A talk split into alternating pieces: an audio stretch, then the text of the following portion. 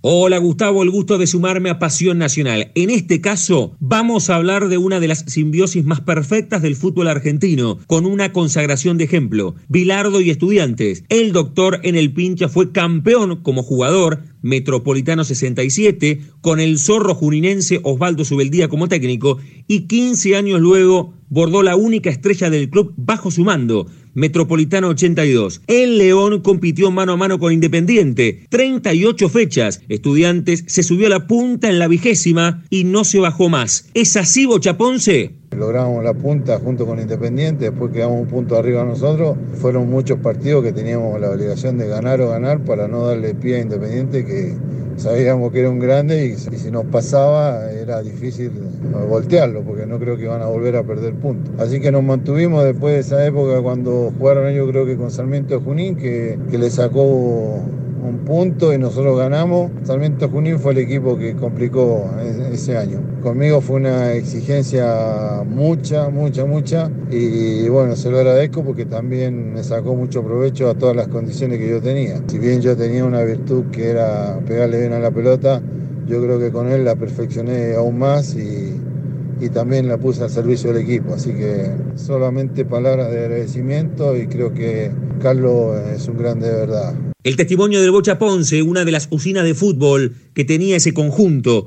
El equipo de Bilardo se terminó consagrando el 14 de febrero del 83 en Córdoba, con un triunfo contundente sobre Talleres 2 a 0 con los goles del Tata Brown de penal y Gotardi. El equipo base, el Gato del Ménico, Julián Camino, el Tata Brown, Manzanita, Guete y Herrera, Russo, Troviani, Ponce, Isabela, Gotardi, 11 goles y Trama, 13 en la cuenta personal. Uno de los suplentes ofensivos en la delantera era Sergio Gurrieri, luego con Eduardo Luján Manera, campeón nacional 83, siendo figura. Aporta sobre Bilardo no solo desde lo futbolístico, sino desde lo personal.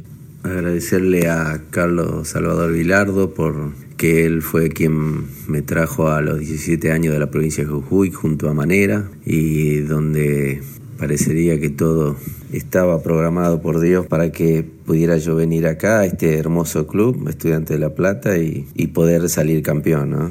A él que, que, me ha enseñado a ser un, un profesional de fútbol, que hay que trabajar mucho, que hay que sacrificarse, que hay que tener actitud, que hay que tener orden, que hay que tener concentración, que hay que tener táctica, aprender de táctica realmente muy agradecido. Sergio Gurrieri habló de la lista humana del doctor Vilardo, ese que en Córdoba, luego de ser campeón, miró al cielo recordando a Osvaldo Subeldía, que había fallecido el diciembre último. El doctor le dedicó la estrella a una estrella, a ese hombre que le cambió la vida, y ese título que lo catapultó para ser técnico de la selección argentina. Abrazo, Gustavo.